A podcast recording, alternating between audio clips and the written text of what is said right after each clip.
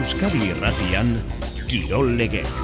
Jose Maria Paulaza futbolean bideo arbitraiaren eztabaidak izango aldu inoiz amaierarik. Ez du izango, ez du izango. Futbolak eta arbitrajeen kontuak izango ez duen bezala xe. Kontua da, bideo arbitrajea jarri eta gero uste genuen polemika gutxago egon gozela. Ondo jarri ote den ere. Ondo jarri ote den ere, hemen gertatzen da gainera, gai zaharrak berritzeko negreira kasua dagoela. Eta honek oraindik ere, eh? honek oraindik ere gehiago nahastu du kontua, Bartzelonak bere garaian, epailen ordezkari zen gizaseme bat, bere, ez dugu esango estafean, baina bere zerrendan zeugala, e, soldatapean, epailei buruzko iritziak eta emateko, hauzi hori bizi-bizi dago, baina hemen orain aztergai dagoena da barrak ez dituela punta kamuts denak lehundu eta gehienen ustea da futbol jokaldien irakurketa muturrera eramaten duela. Esate baterako atzo samamesen gola legezkoa da atletikena, baina atzera bota zuten, noiz arte bota daiteke atzera ikusteko aurretik, e, txoriren batek kaka egin duela edo muniainek baloia besoarekin ikutu duela. Norarte bota behar da atzera. Bueno, erabaki neurritxoak hartu beharrean, ba esaten dute irakurketa muturrera eramaten dela eta oraingoan bat egin dute auzionetan realak atletikek eta osasunak. Txerrindularitzan tadei pogatxarrek, turra baino hilabete asko lehenagotik egiten dituen erakustaldiek, turrean eragien lizaiokeen kaltea dugu gaur izketa gai nagusia. Berak ere emandu iritzi auzi honetan, esango nuke iaz garai honetan, orain nagoena baino sasoikoago nengoela. Berri pozgarria jaso ditugu gaur Taiwaneko turretik bigarren etapa Ken Farmako Jordi López Kataluniarrak irabazi duelako, bueno, dena ez da biribil. Urko berrade hautagai zuten, baina Iruñarrak erorikoa izan eta erietxe batera eraman dute. Pilotan gaur zazpiterdietan Women Winter nesken zestako finala jokatuko da Durangon Maite eta Maialen Erika eta Arairen kontra. Ondoren gizonezkoen buruzburukoaren finala, Barandika Erkiagaren kontra. Eta garazin, binakako txapelketan partidak bi mailetan. Nagusian, Pello Larralde eta Ipar, Etxeberria eta Dukasuren kontra. Ongi etorren zuleo Garratxaldeon Espainiako Futbol Ligan diarduten hiru euskal taldeen partien ondoren, gaur bereziki, epailen eta hauei laguntzeko jarri zuten bideo arbitrajearen gaineko kontuak entzungo dituzue. Tonu sumina, beroaldi dialektikoa, birao sorta, ez da horrelakorik falta. Jardunaldia samamesen itxe dute Atletikek eta Bartzelonak, Kataluniarrek gutxeta bat irabazi dute, eta banako berdinketa izan zitekena barrari esker, edo barraren erruz, galerazi egin diote atletiki Jonan Derdelaoz. Atletik esku txike geratu da San Mamesen eh, talde zurigorriak utxeta bat galdu du Bartzelonaren aurka. Etxekoek estutuaren Rafinak berrogeita bosgarren minutuan egindako izan da markagailuan islatu duen gol bakarra. Atletikek eh, estu hartu ditu Kataluniarrak eh, langara eta zutoinera bota dute baloia, terrestegenek gogotik egin behar izan dula, eta Iñaki Williamsek ere gola egin du laurogeita zazpigarrenean, baina muniainek eskuarekin ukitu duela ebatzi du barrak. Mikel Valentziagak partidaren balorazio ona egin du, baina aserre mintzatu da. Gol aukera garbienak ere gureak izan dira. E, gola ere sartu dugu, e, nire iritziz gol, gol legala, baina eta berriz ikusi dute e, errepikapena eta ala iruditzen zait.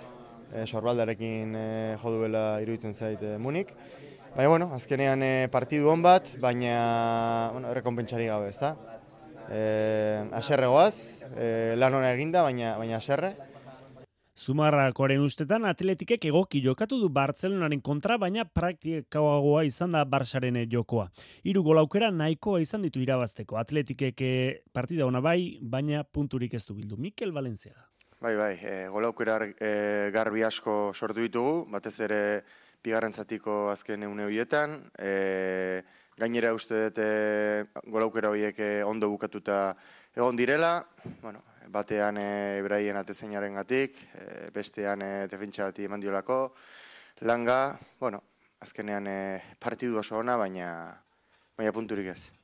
Bartzelonaren izan da hortaz garaipena eta atletiki armailak eman dio poza. Inoizko zale gehien bildu da San Mamesera. Berrogeita beratzen mila, zazpieun eta berrogeita bat lagun. Realak Mallorcan jokatutako parti ere, etzen pitzadurari gabea izan, epailen lanari dagokionez, Lenormanek buruz sartutako gola baliori gabe utzi zuten, eta azkenean Mallorcak eta Realak bana bukatu. Justu gaur hilabete, Otsailaren amairuan orain urrena izan zen reala irabazle Espainiako ligan, bi eta hiru irabazi zuen. Ordutik ligan jokatu dituen lau partietan, hiru berdin eta eskuratu ditu maitane horbieta. Garaipenaren bidera itzuli ezin da jarraitzen du realak eta atzokoan ere atzean egindako utxu batek galarazi zion talde txuri urdinari hiru puntuak pilatzea. Carlos Fernandezek ia bi urteren ostean gola egin zuen Son Moisen neurketa hasi eta bigarren minutuan zulatu zuen Rakovicen atea aurrelari Sevillarrak utxeta batekoa.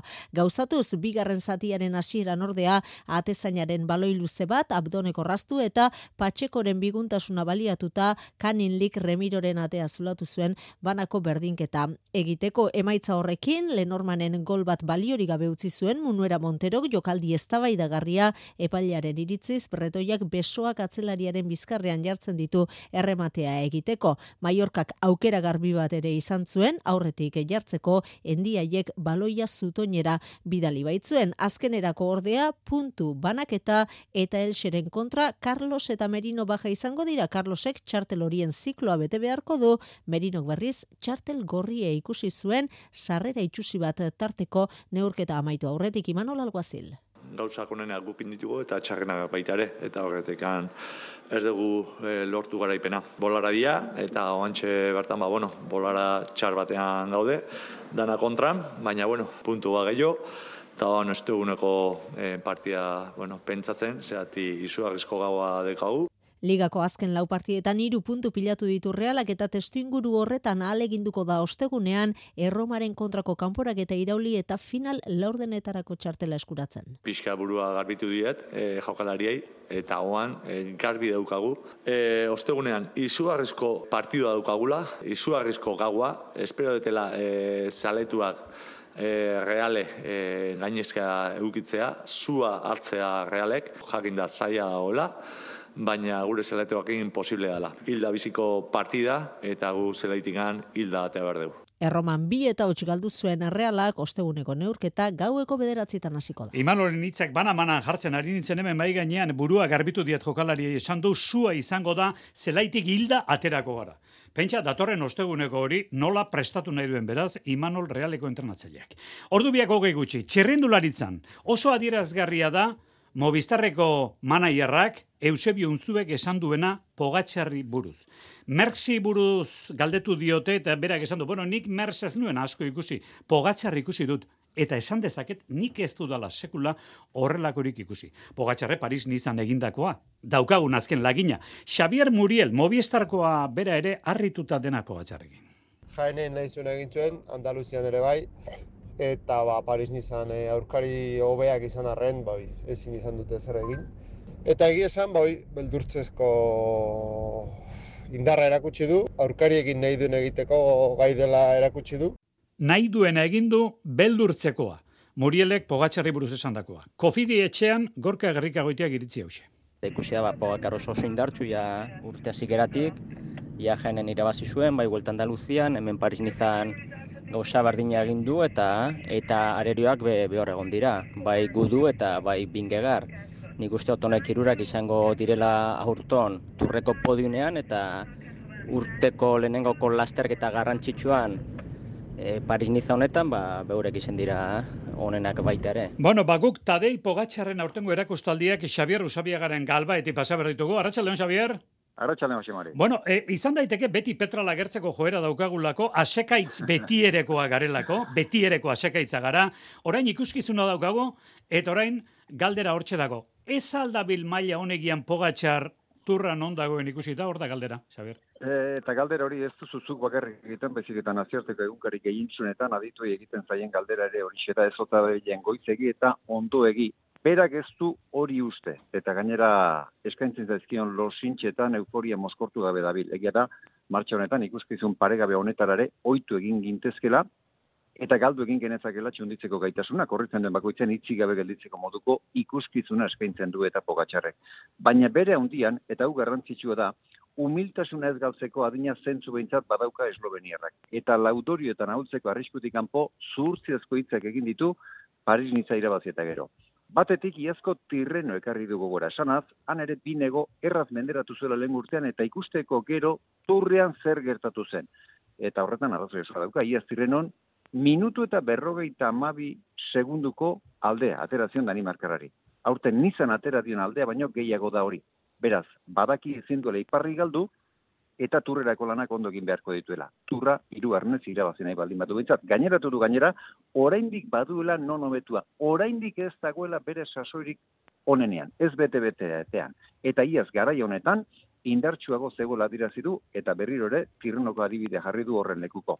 Eta ez dakinik antzeko hitzak edo egin dituen binegok arkere esan du egi esan etzuela espero azken eta panatzo pogatxarrain indartsu biliko zenek eta horrek eta bere mailak uste baino pikima eta ulxiago parin izan baduela horren beste zurrerako zer landua. Eta egi esan, ordu arte mari, misterio izango da, nor den nor baino gehiago, euren egitegian, aldaketarik egiten espalima dute, biak aurrez aurre izango diren urrengo aldia, Bilboko irtera izango da eta. Euskal Herrian izango da ustailaren batean, hiru hilabete terdi barru, turra, eta abiatzeko etapa Euskal Herrian. Eskarrik asko, duna pasa, Xavier. Zanondo. Berri honak iritsi zaizkigu gaur Taiwanetik. Ken Farma, etxea protagonista Jordi López Kataluinerrak eskuratu baitu hango itzuliko bigarren etapa ustegabeko pozgarria ez behar bati esker etorri baldin bada ere, berez, urko berra dezen gaurko etaparako taldearen hautagaia, baina iruñarrak erorikoa izan eta jokozkanpo gelditu da. Pablo Urtasun taldeko zuzendariak emandigu etaparen berri gaur goitzean, Taiwanetik bertatikan etapa bukatuta zuten, Taiwanen orain arratsaldeko bederatziak laurden gutxi dira zazpi ordu gehiago.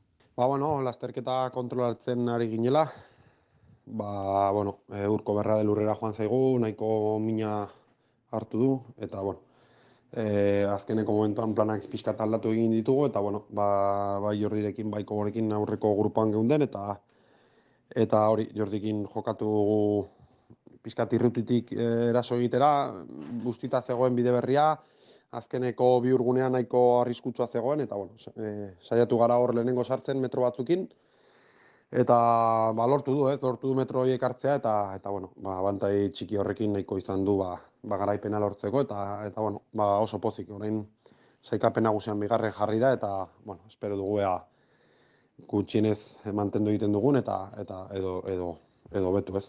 Eta haune honetan urko berraderi buruzkoa galdera, eri etxe batean da, momentu honetan urtasunek esan digunez. E, bueno, urkorekin ibil gara bueltakan, ospitalea eraman dute, bueno, badiuri ez daukala ezer larririk, baina, bueno, zauriak bai nun nahi eta eta bueno, golpe nahiko nahiko fuerte hartu eta bueno, a ber bihar nola dagoen. Bueno, sailkapen nagusian eh, Raymond Kreder dago lider eta bigarren jarri da Jordi López ken farmakoa gaurko etapa irabazi duena bi segundora. Bueno, esan dugu futbolean, Espainiako ligan berezeki txirikorda berean lotuta Atletik Reala eta Osasuna barra dela eta ez dela. Txirrindularitzan mundu guztia Tadei Pogatsarri begira gehitxoko erakostaliak ematen. Eta eskopilotan, final aurrekoetako ligaskan, errukarria ikuste atzo tolosa frontoian, erio batean. Noski partida, hogeita bi eta hogeita bat, luzeak ogorra gertatu zen, laso eta imaz garaile azkenean, arritxuri, ber, arritxaleon. Baita zuri ere, sortzireun da iruro sei pilotak ademan ondoren, hogeita bi eta hogeita bat bai irabazi zuten lasok eta imazek altuna eta tolosaren aurka. Lau pilotariak ustuta heldu ziren amaierara, eunda bos minutu iraun zuen partiduan. Lauretatiko kerren, Xabi Tolosa kalambrea kanketan kantxan pausorik ere eman ezin eta pilotari eman egin behar. Amasei eta amalaukotik aurrera gurutz bidea bizi izan zuen. Bitan ere aldagelara sartu zen.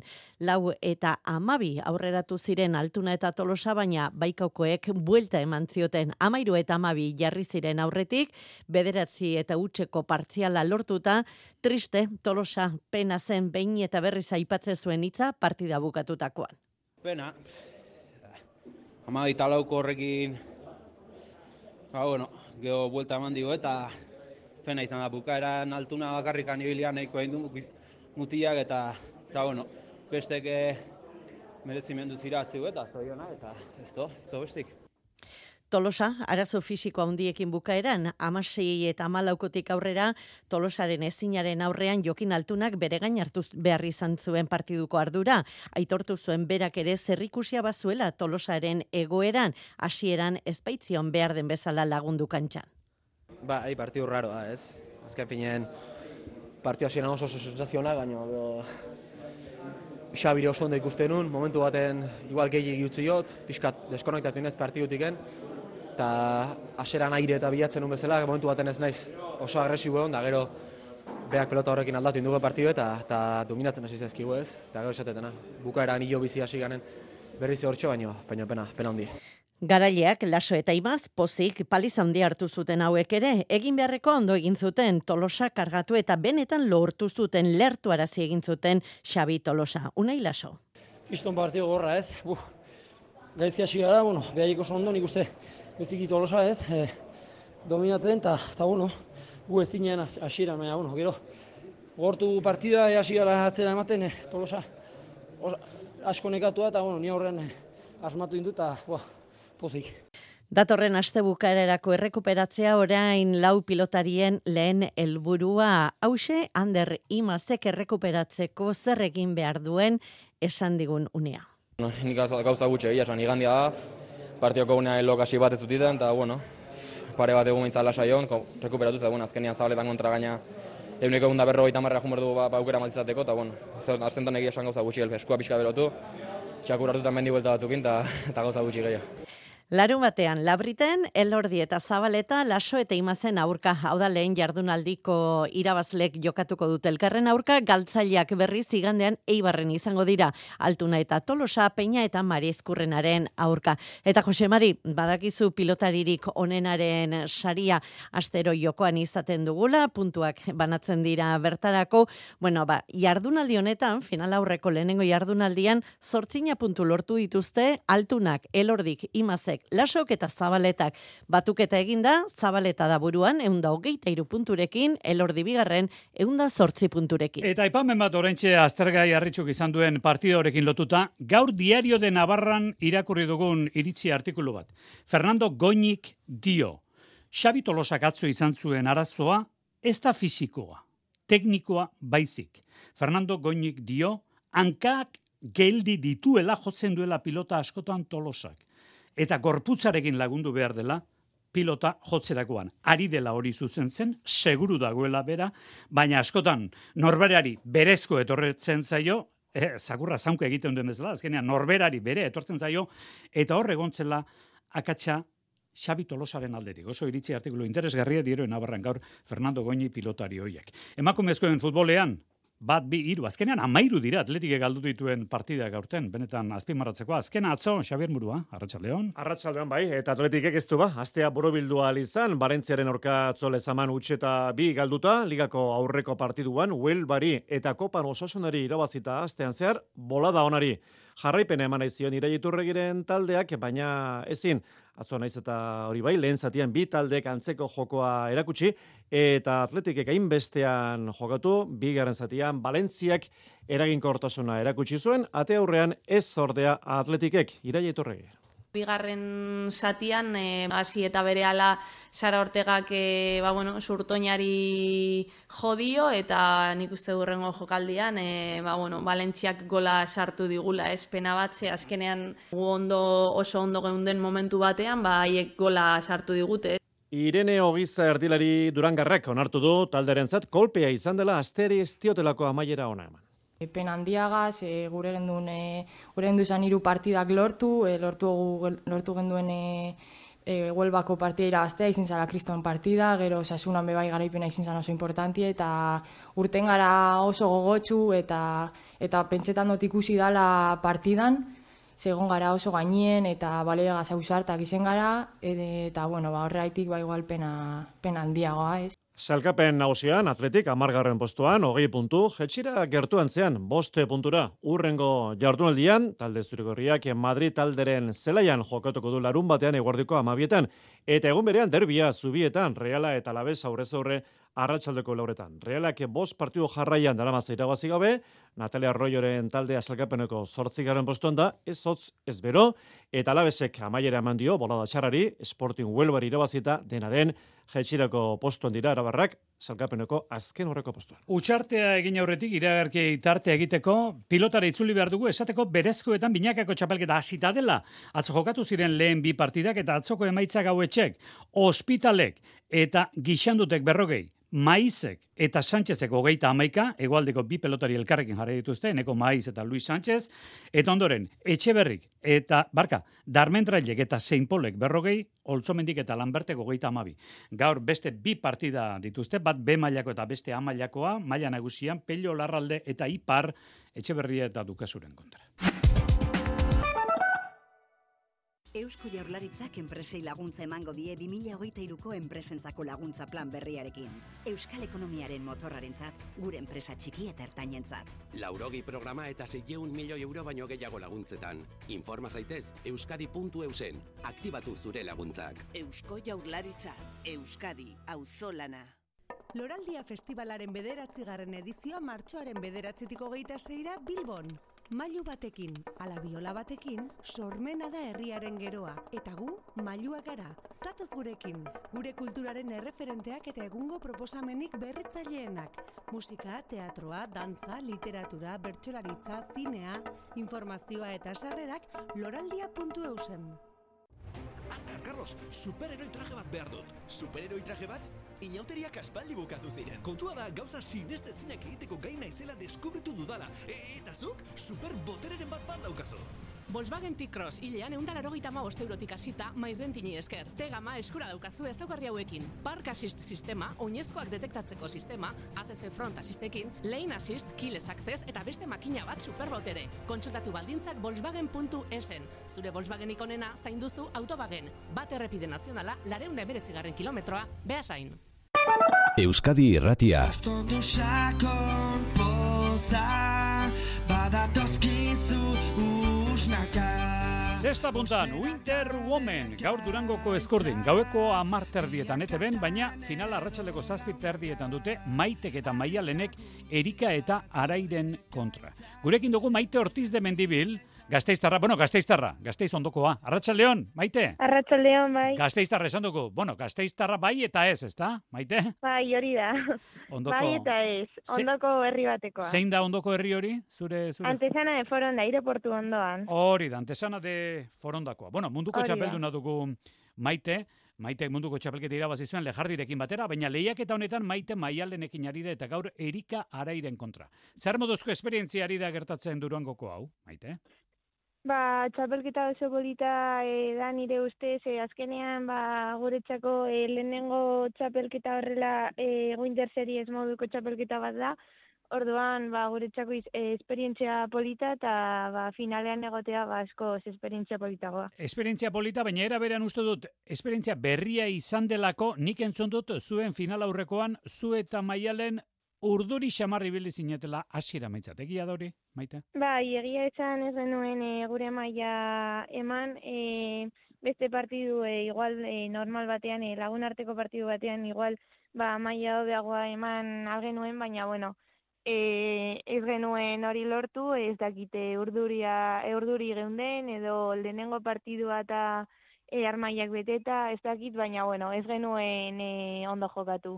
Bueno, Erika eta Arairen kontra jokatu behar duzue. Erikak eta Araik oso oso maila orekatu eman zuten euren partidan, baina esan dute beraiek gaur arrakasta izateko zu ebitatu beharra daukatela. Zu saiestu, zure jokoa kendu.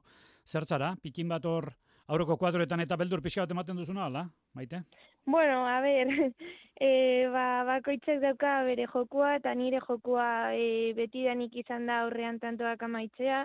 E, ez dut peloteo asko egiten, ba, aukera daukadanean aurrean amaitzen dut, beraz, ba, igual horregatik izan daiteke, baina maialen be bai oso segurua da. Seireun da berrogeita hamar ikusle sartzen dira Durangoko eskurdi eraberritu honetan pilotalekoa zoragarri gelditu da. Aizu, munduko txapelketan eta ibiliak zarete, naiz eta horren gazteak izan.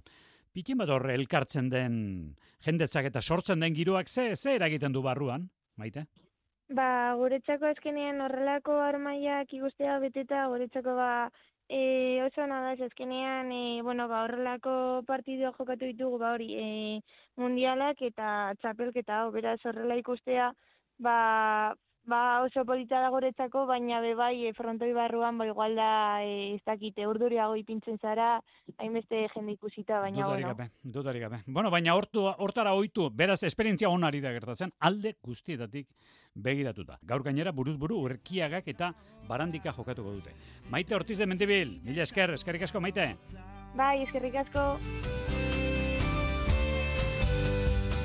Bueno, geure musika aholkularitza, katamalo, etorri da gaur, ostondu sakon plaza.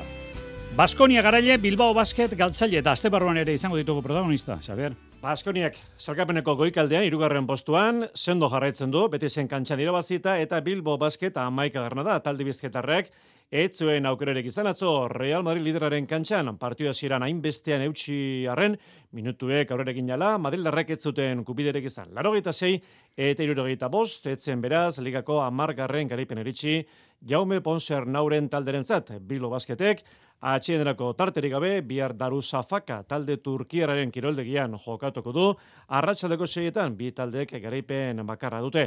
Eta Baskoniak ostegunen izango du, Euroligako itzordua Makabiren kiroldegian, atzo taldera barrak erakustaldia eman zuen irukoitz jaurtiketekin Sevillan beti zen kontra, hogeita amabi alegin eta amabost saskiratze, euneko berrogeita zeiko portzentai ikusgarria iruko jaurtiketen atalean. Beti bezala, eraso alme naundirek utzi zuen talde gazteiztarrak, emezortzi garaipen ditu, Barça, bigarren zelkatuak, bezalaxe, bat gehiago liderrak, Real Madrid. Badaukagu kartela, harri emakumezkoen Mastercapeko finalerako. Hori da, hilaren hogita seiko final horretan izango dira, harri zabalaga, ose, saldai eta mendizabal, laudioko areta frontoian jokatu ziren atzo final aurrekoak, eta kapellanen ordez jokatu zuen osesek, ondo erantzun zuen, eta harri zabalagarekin hogeita bi eta amasei irabazi garai eta gaminderi. Eta beste final aurrekoan, e, galtzen hasi ziren, aldai eta mendizabal arte eta arriagaren aurka, baina gero buelta eman zioten eta hogeita bi eta emezortzi nagusitu ziren amaia aldai eta naroa mendizabal. Beraz, hogeita seian finala aritz bat alden zarautzen, bi bikote horien arte. Eta snowboardak badu donostian mundu mailako kirolari bat Lukas Egibar da. Tirrika tarraka bada ere, tirriki tarraka bada ere, hitz batzuk egin zituen, atzo euskeraz, munduko kopan lider jarri da, Egibar. Ba, oso posik nago, atzo lehenengo, gaur bigarrena eta bueno, ez dakit zer esan. Oso oso oso posi nago. Eta, bueno, mi esker da noi benetan. Snowboarden hori hiru proba falta ditu eta bera lider Lucas Egibar. Agortu dugu tartea iluntzekoa, 8 gutxaldera. Gero arte.